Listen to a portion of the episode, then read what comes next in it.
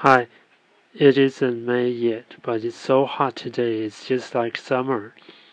And now it's the hottest time during the day, afternoon. And when it comes to afternoon, it makes me think of afternoon tea. And we, when we enjoy afternoon tea, of course, we'd also have some desserts.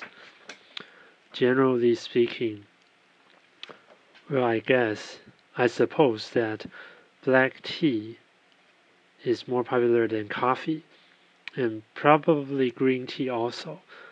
But for oolong tea, the partially fermented teas are way, way, way less common than the three I just mentioned.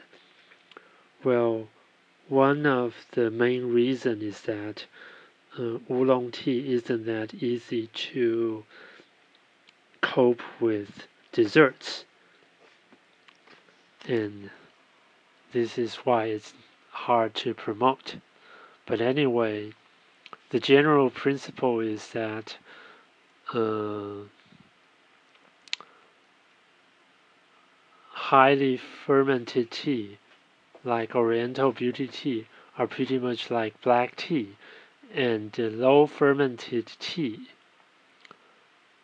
teas like Baozhong tea and uh, and other high mountain teas, they are somewhat similar to green tea, and so their choice for picking desserts, the matching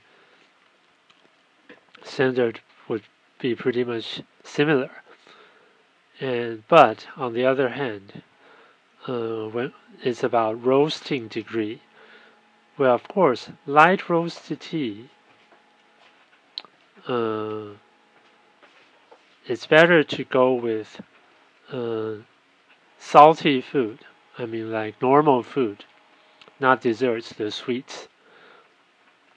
But uh, I'm not saying no because if your dessert is just light sweet, then you, of course you can also drink high mountain tea or Baozhong tea, those low fermented and nearly non-roasted teas. On the other hand, for the heavy roasted teas like Tie Guan Yin and some Dongding Oolong teas, normally people say it's good for uh, your meals because the, of the salty material uh, components. But of course, uh, because they have strong flavors, so for some sweets, you can match it with Tie Guan Yin and Dongding Oolong Tea too. And now I'm going to go into some recommendations by by experts.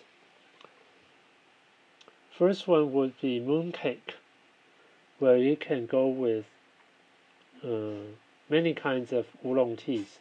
And if this mooncake has uh, fruits in it, you can try with the small leaf breed black tea.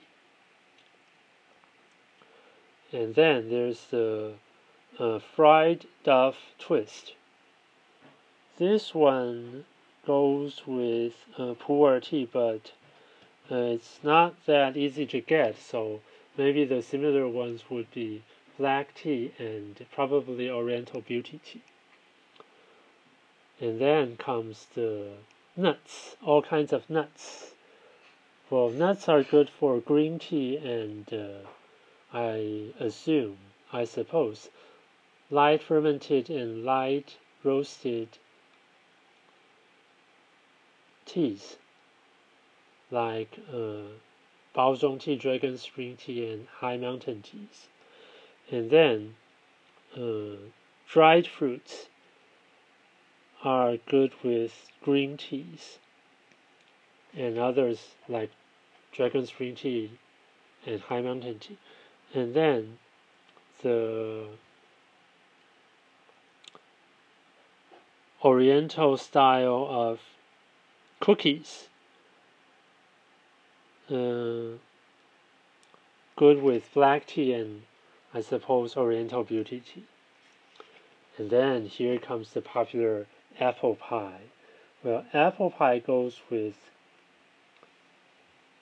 black tea and of course Oriental beauty tea. And then here comes the uh, cream puff puffs. Well, because it has uh, jasmine flower flavors. So, well, honey black tea and oriental beauty tea are great matching with this dessert. And then comes the mango pudding. Uh, pudding, well, oolong teas like Baozhong, Dragon Spring, and High Mountain teas. And then the egg tart. Well, egg tart, black tea oriental beauty tea would be wonderful. And the last one would be the oriental style of steamed cake. Well, this one goes with uh, the fresh green tea and, of course, I would say uh, and other green teas and Baozhong tea and Dragon Spring tea, those light flavor tea. Anyway, what I mentioned are just from experts, and the most important thing would be that it's on you to try all kinds of combinations yourself and find out the best matches you enjoy. And that would be it and have a nice day.